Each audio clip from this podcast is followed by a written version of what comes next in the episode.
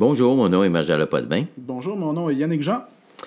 Bon, voici, nous allons maintenant continuer. Euh, euh, nous, nous, avons déjà euh, parlé du premier stade de l'existence, 0, 1,5, stade de confiance-méfiance. Nous avons abordé le deuxième stade, autonomie doute, où l'enfant est appelé, le nourrisson, appelons-le le nourrisson à cette époque-là, où le nourrisson est appelé hein, à se libérer de certaines contraintes de l'enfance. Donc, on a dit, première forme d'autonomie, la marche, la parole, la propreté et manger. Euh, deux issues importantes à ce stade-là, la soumission ou la révolte. Notez qu'on est toujours les deux. Dans notre vie, euh, regardez, pensez un peu à votre propre existence, là, et vous allez vous rendre compte qu'il y a toujours un petit côté de vous qui est où vous êtes comme soumis, et il y a un petit côté de révolte. La révolte peut être dans le sport, peut être dans n'importe quoi, OK? Euh, bon, il y a un côté où on est très soumis, mais l'important, c'est d'essayer de trouver l'équilibre dans tout ça, là. Et quand c'est, on est trop révolté, euh, là, c'est problématique. Et quand on est trop soumis, c'est problématique également. Il s'agit de trouver l'équilibre, toujours l'équilibre. Je pense que tu avais une question, Yannick. Oui, une question euh, dont je suis certainement pas le seul euh, à m'interroger. Euh, on parlait tout à l'heure euh, de la question des carences affectives, puis comment euh, un événement peut venir créer un déséquilibre euh, dans un stade ou un autre de l'existence. Euh, j'aimerais que tu nous parles de quel type d'événement, de, de, quelle ampleur, de quel degré d'importance pourrait avoir une influence sur le, le, le, stade de développement de, que, Le deuxième stade, là. Le deuxième stade, en l'occurrence. Peut-être le premier pour revenir aussi sur confiance-méfiance. Bon. Encore là, il y a bien des lecteurs qui vont être interpellés, là, OK? Puisqu'on on a tous vécu des, appelons ça des fatalités, comme je l'ai déjà décrit, là, euh, comparativement à épreuve. Une épreuve, on peut l'intégrer, une fatalité, ça nous tombe dessus. Supposons que lorsque vous aviez euh, trois mois, vos parents se séparent. OK? Donc, c'est une fatalité que ça vous tombe dessus les parents se séparent. Euh, bon, il y en a beaucoup qui vivent ça actuellement. Euh, ça veut dire que là, vous êtes euh, dans un stade important, confiance, méfiance. C'est votre première relation au monde. On vient de couper le cordon. Ça faisait neuf mois que vous étiez en symbiose avec votre mère. OK? Neuf mois. Toute votre vie était symbiotique. Vous savez, depuis quelques années à l'université, les jeunes n'ont plus le droit de fumer. Il faut qu'ils fument dehors. J'arrive à mon cours le soir, des fois à 7 heures, là, moins quart. Ils sont dehors en t-shirt, en train de topper un bout de cigarette. Ils grelottent. Ah, ça tue bon. On parle, c'est pas une grosse dépendance, la cigarette. On n'est même pas dans la cocaïne ou dans. Bon.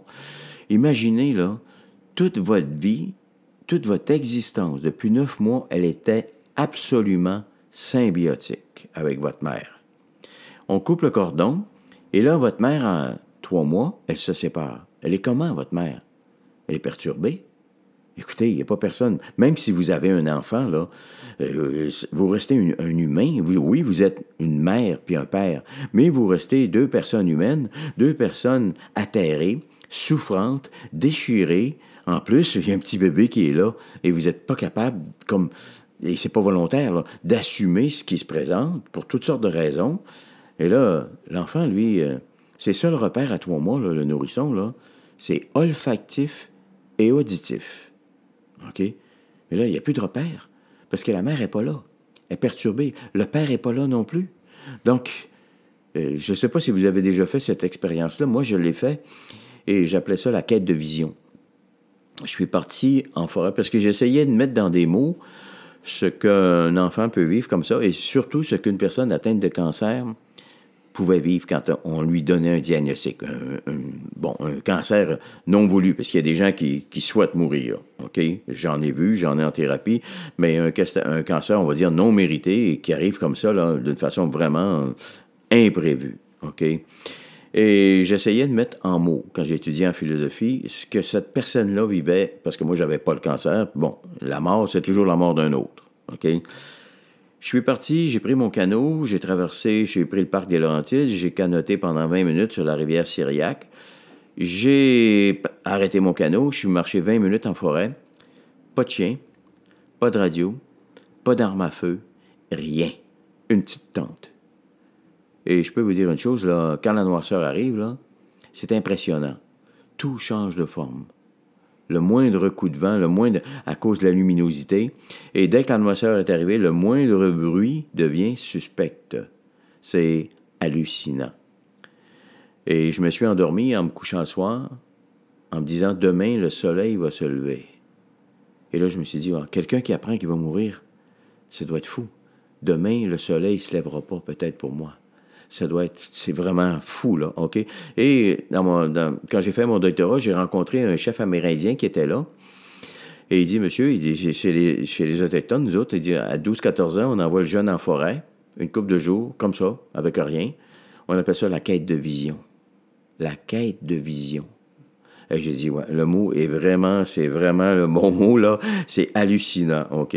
La première fois. Donc, un enfant qui est coupé, il vit ça. Donc, vous comprenez que c'est pour ça qu'on peut faire un lien maintenant avec le stade, les, stades psychotiques qui se développent entre 0 et 5 ans, et plus particulièrement, on l'a dit la semaine passée, quatrième, cinquième mois, stade schizoparanoïde, et le septième mois, le stade dépressif. Donc, ça, c'est un événement. Ça peut être aussi un événement, euh, bon, euh, quand vous avez six mois ou sept mois, ou même, un an, même un an et demi dans l'autre stade, on, peut, chevaucher, euh, vous avez un frère de, de 3 ou quatre ans qui a une leucémie. Et votre frère va mourir lorsqu'il va avoir quatre ans. Vous, là, vous avez sept, huit mois ou un an et demi. Et vos parents vont j'ai eu des cas comme ça, là? Et vos parents vont à l'hôpital Sainte-Justine avec votre frère toutes les fins de semaine. Ils vont le voir à l'hôpital Sainte-Justine pendant un an et demi, deux ans, deux ans et demi de temps. Ils sont où, vos parents, là? Vous avez les meilleurs parents au monde. Ils sont même pas séparés. Ils sont même pas séparés. Ils sont où, vos parents? Hein? Ils savent que, bon, l'enfant, il ne s'en ressortira pas, ou ils vont toute l'énergie, tout est concentré là-dessus. Vos parents, ils sont pas là. Oui, si vous avez un grand-père, une grand-mère ou des grandes sœurs, mais imaginez si vous n'avez pas ce réseau ou ce support social. C'est sûr que ça va laisser des traces. Et on pourrait ajouter à ça aussi, euh, bon, un événement bien banal. On est en 1957. Je pense que je ne sais pas si j'avais donné cet exemple-là, mais on va, même si je l'ai déjà donné, on, va la recadrer, là, OK? Le même exemple peut servir, vous allez voir plusieurs fois.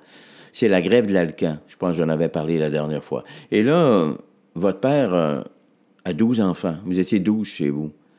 Et votre père, euh, avec la grève en 1957, il n'y a plus d'argent qui rentre à la maison. Moi, j'entendais mon père dire ça. Il n'y a plus d'argent qui va rentrer. là. OK? Et là, euh, votre père fait une dépression, il est hospitalisé à l'Institut Roland Saucier, un institut psychiatrique, pour ceux qui ne savent pas, qui ne sont pas de la région.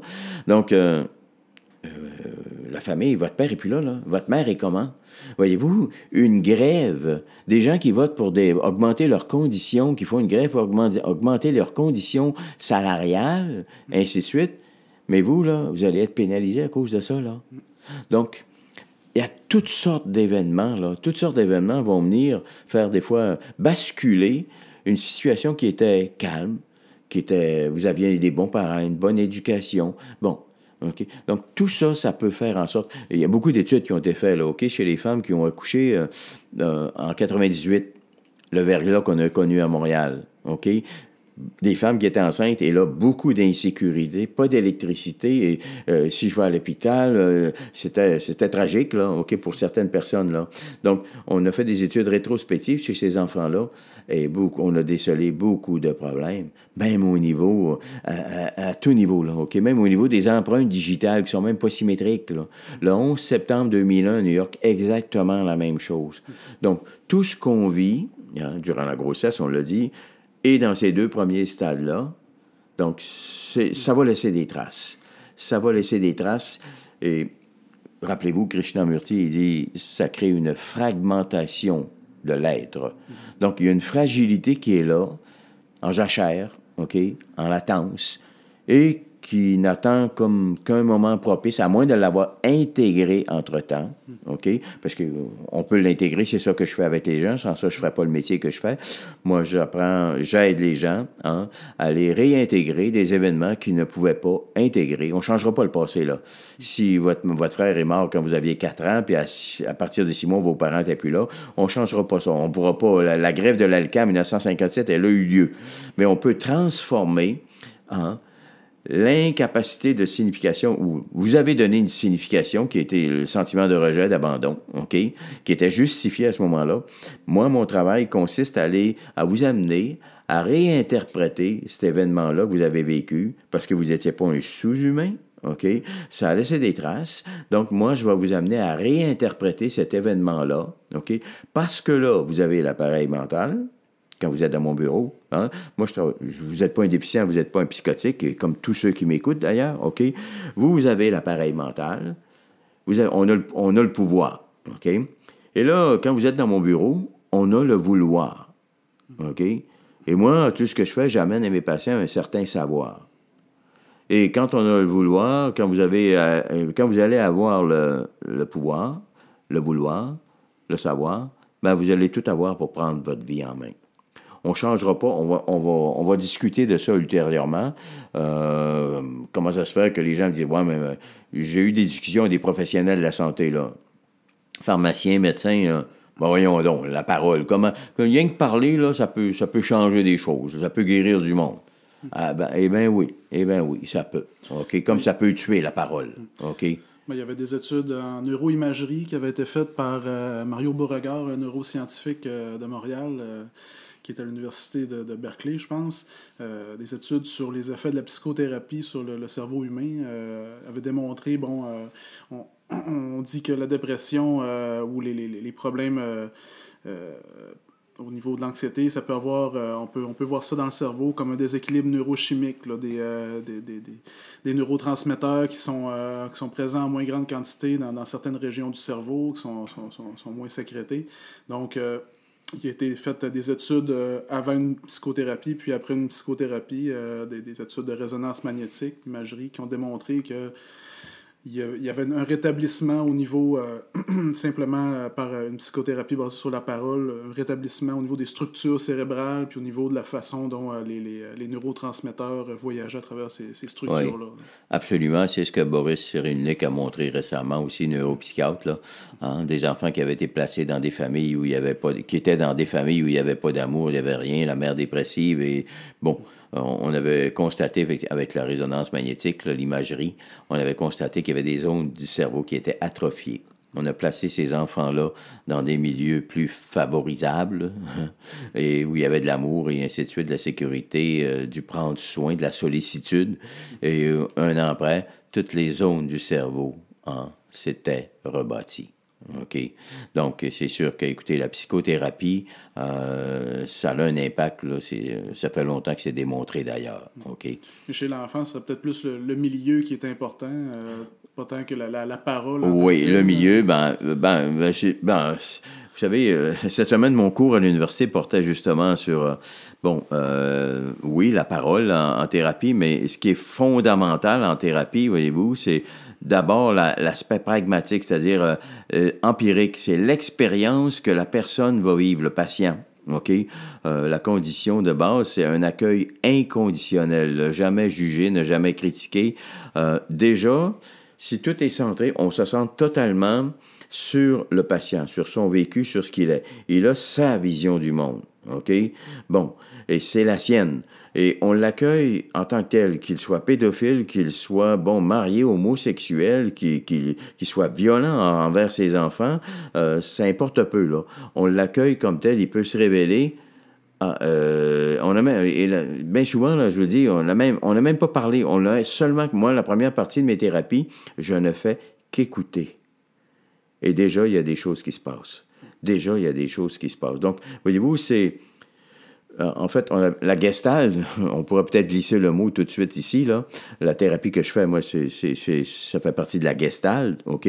La gestalt thérapie, gestalt veut dire, euh, c'est la quête d'être du patient pour être humain à 100% comme il n'a jamais été dans sa vie, qui rencontre la quête d'aide du thérapeute.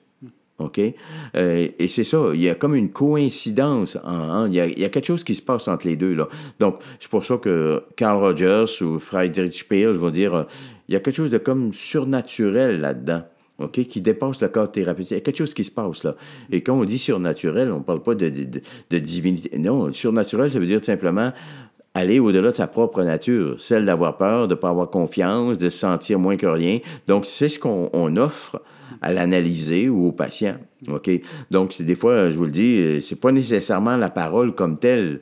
Jamais, d'ailleurs, de toute façon, dans ces approches-là que je pratique, moi, la directive, ne jamais dicter. OK? Il y a un échange, il y a quelque chose qui se passe. Et c'est parce que la relation thérapeutique, c'est une relation, moi je dis, bon, amoureuse en partant, amoureuse en partant, OK? Deux personnes qui se, rejoignent d'une façon profonde? Sans jamais, sans... D'abord, la première consigne, c'est celle de Freud, hein, pas d'autocensure. Et moi, la première chose, c'est vous ne serez jamais jugé, critiqué, raboué. Non. On est là pour comprendre, OK? On, tout ce qu'on cherche, on ne cherche pas le pourquoi, on, on travaille sur le comment. OK? Donc, c'est une relation amoureuse, comme au même titre qu'un enfant va tomber dans une autre famille, il va avoir plus d'amour. Donc, c'est l'agapé qu'on appelle, l'agapé, OK? C'est l'amour humain inconditionnel, l'acceptation de l'autre. Et je pense que, pour moi, il n'y a pas beaucoup de différence. S'il y a une parole, là, ça va être euh, surtout la parole de l'analyser, mais c'est pas pour c'est pas pour dicter, c'est jamais pour euh, on n'est pas dans une approche behavioriste ou euh, de la sorte là.